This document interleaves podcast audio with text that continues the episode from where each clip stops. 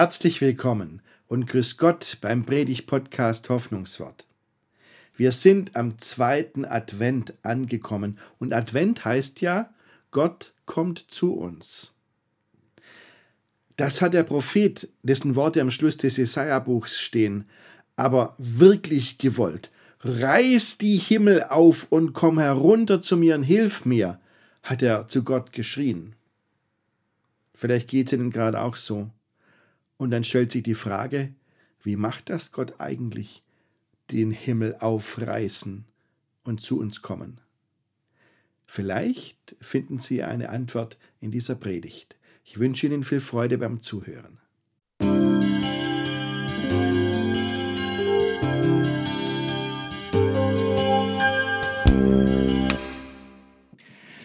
Eines der bekanntesten Adventslieder, liebe Gemeinde, das ist, O Heiland, reiß die Himmel auf, herab, herab vom Himmel lauf, reiß ab vom Himmel Tor und Tür, reiß ab, wo Schloss und Riegel für. Das ist schon Jahrhunderte alt, das hat Friedrich Spee geschrieben, wir werden es nachher noch hören nach der Predigt. Und Friedrich Spee hat zur Zeit des Dreißigjährigen Krieges gelebt, also 17. Jahrhundert. Da war die Hexenverfolgung voll im Gange und Friedrich von Spee hat das aus erster Hand mitbekommen, weil er der Seelsorger war dieser Frauen und Männer, die als Hexen angeklagt waren. Und er hat das Elend dieser Menschen miterlebt. Und er hat den Hass gespürt der Verfolger und war der Meinung, dass das ein himmelschreiendes Unrecht ist.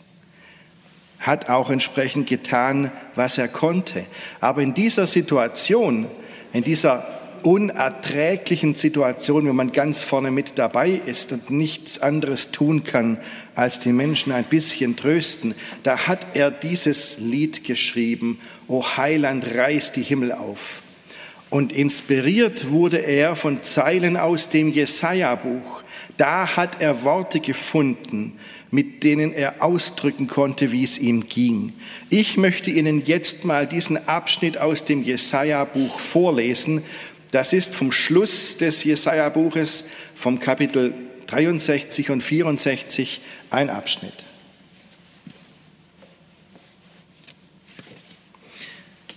Da klagt das Volk Israel vor Gott. Herr, sieh herab von deinem Himmel, wo du in Heiligkeit und Hoheit thronst. Wo ist deine brennende Liebe zu uns? Wo ist deine unvergleichliche Macht? Hast du kein Erbarmen mehr mit uns? Wir spüren nichts davon, dass du uns liebst. Herr, du bist doch unser Vater. Abraham weiß nichts von uns. Auch Jakob kennt uns nicht. Unsere Stammväter können uns nicht helfen. Aber du, Herr, bist unser wahrer Vater. Unser Befreier seit Urzeiten, das ist dein Name. Warum hast du zugelassen, dass wir von deinem Weg abwichen? Warum hast du uns so starrsinnig gemacht, dass wir dir nicht mehr gehorchten? Wende dich wieder zu uns. Wir sind doch deine Diener, wir sind doch das Volk, das dir gehört. Es war nur eine kurze Zeit, dass wir das Land besitzen durften. Nun ist dein Heiligtum von den Feinden entweiht. Es ist, als wärst du nie unser Herrscher gewesen und als wären wir nicht das Volk, das du zu deinem Eigentum erklärt hast. Reiß doch den Himmel auf und komm herab, dass die Berge vor dir erbeben Komm mit großer Macht, wie die Flammen trockenes Reisig ergreifen und das Wasser im Kessel zum Sieden bringen. Deine Feinde sollen erfahren, wer du bist. Die Völker sollen vor Angst vergehen. Vollbringe Taten, die uns staunen lassen und noch unsere kühnsten Erwartungen übertreffen. Komm herab, dass die Berge vor dir erbeben. Noch nie hat man von einem Gott gehört, der mit dir zu vergleichen wäre. Noch nie hat jemand einen Gott gesehen, der so gewaltige Dinge tut für alle, die auf ihn hoffen.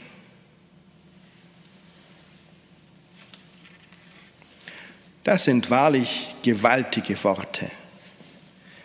Da schreit einer den ganzen Schmerz seiner Seele hinaus.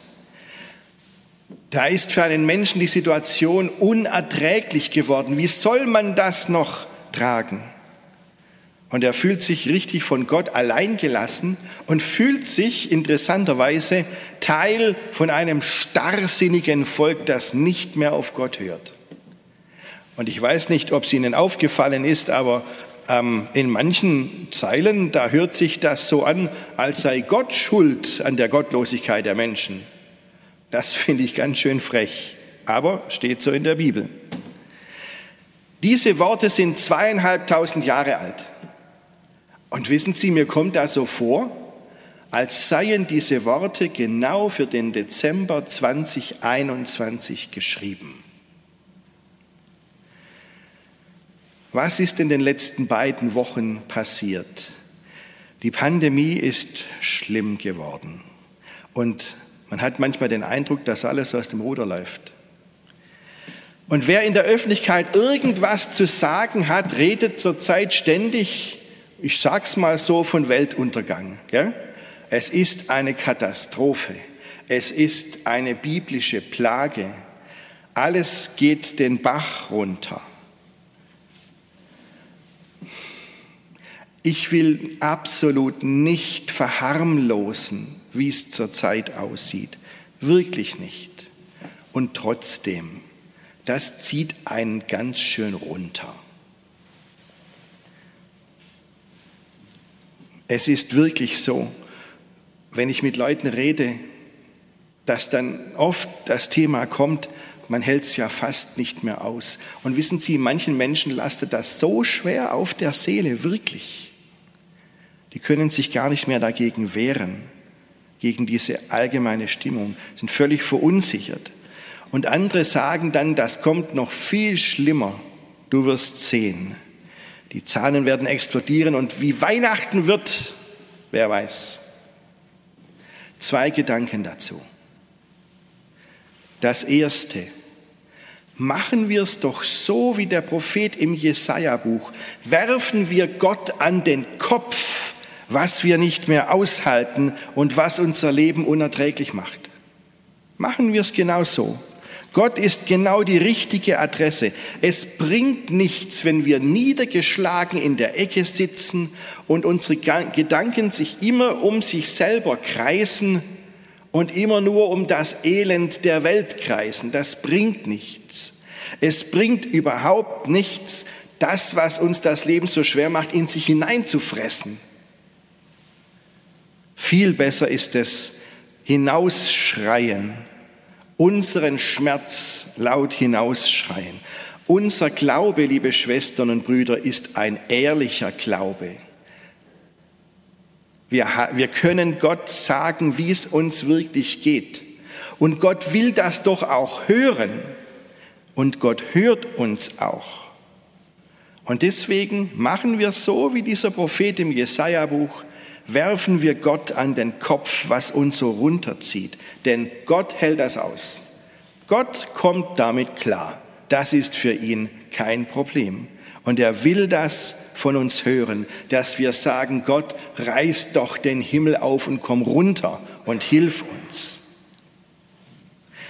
Es ist gut möglich, dass wir uns dabei verändern, dass wir dabei merken, dass unsere Beziehung zu Gott nicht nur so läuft, dass wir Gott was sagen, reißt den Himmel auf, sondern dass Gott sich dann auch bei uns meldet. Und deswegen komme ich zu meinem zweiten Punkt. Zweitens die Frage, wie sieht es denn aus, wenn Gott den Himmel aufreißt? Haben Sie da schon mal gesehen? Wie sieht es denn aus, wenn Gott den Himmel aufreißt? Im Jesaja-Buch, das sind ganz gewaltige Bilder. Gell? Also, da werden die Berge erbeben, Erdbeben. Und dann kommt Feuer und es wird sein, wie, wie Reisig vom Feuer erfasst wird von den Flammen. Haben Sie da schon mal gesehen, wie ein Haufen Reisig in Flammen aufgeht? Ich habe schon gesehen. Wusch meterhohe Flammen in Sekundenschnelle. Und das, werden, das wird eine Feuersitze sein, die das Wasser im Kessel zum Brodeln bringt. Ja? Alle sollen das sehen, wenn Gott kommt und hilft. Alle sollen es merken, denn Gott hilft gewaltig. Und ähm, dieser Prophet sagt ja auch am Schluss, niemand außer dir, Gott, tut so gewaltige Dinge. Niemand. Aber du machst das. Ich glaube auch, dass Gott manchmal gewaltig hilft. Richtig gewaltig. Und wenn Gott das bei Ihnen macht, das merken Sie dann schon. Der Alltag, den wir erleben, da ist das, glaube ich, aber eher die Ausnahme. Da, sieht's, da, da, da wirkt Gott anders in unserem Alltag. Und ich, ich will heute lieber mal über unseren Alltag sprechen. Ich will mal über Montag sprechen und über die nächsten Tage in der nächsten Woche, wie wir die leben.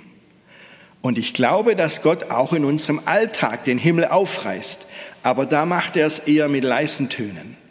Nicht gewaltig und laut, sondern eher mit leisen Tönen. Und dann kommt es darauf an, ob wir das überhaupt sehen, wie Gott für uns den Himmel aufreißt. Ob wir das überhaupt merken, wie Gott kommt und uns hilft. Advent heißt doch, Gott kommt zu uns. Und im Wochenspruch heißt es für diese Woche, seht auf und erhebt eure Häupter, weil sich eure Erlösung naht aufsehen, den Kopf erheben und sehen, wie Gott uns hilft. Da gibt es einen Menschen, dem es zurzeit überhaupt nicht gut geht, weil wirklich die ganze allgemeine Stimmung und das alles so auf seiner Seele lastet.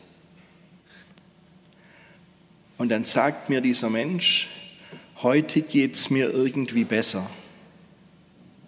Und ich denke, so reißt Gott für dich den Himmel auf.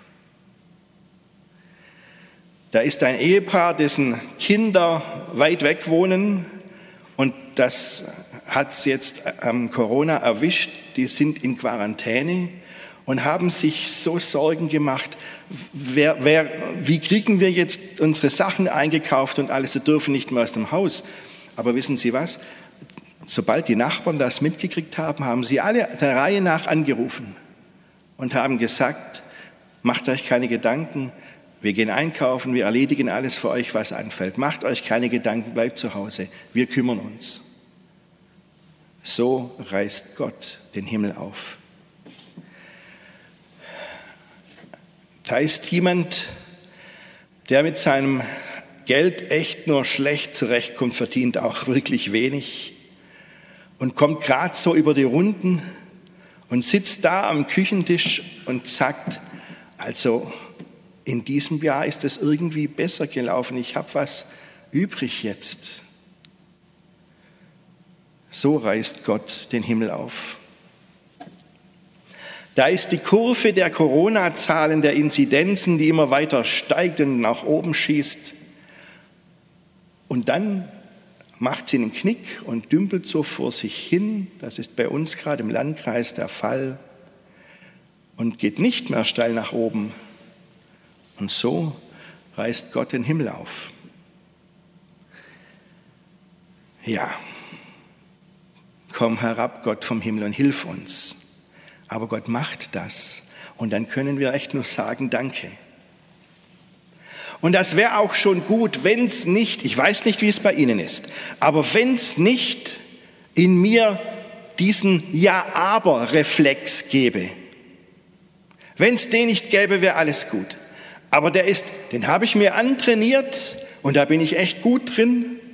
Das kann ich aus dem FF. Das kommt wie aus der Pistole geschossen. Dieses Ja-Aber.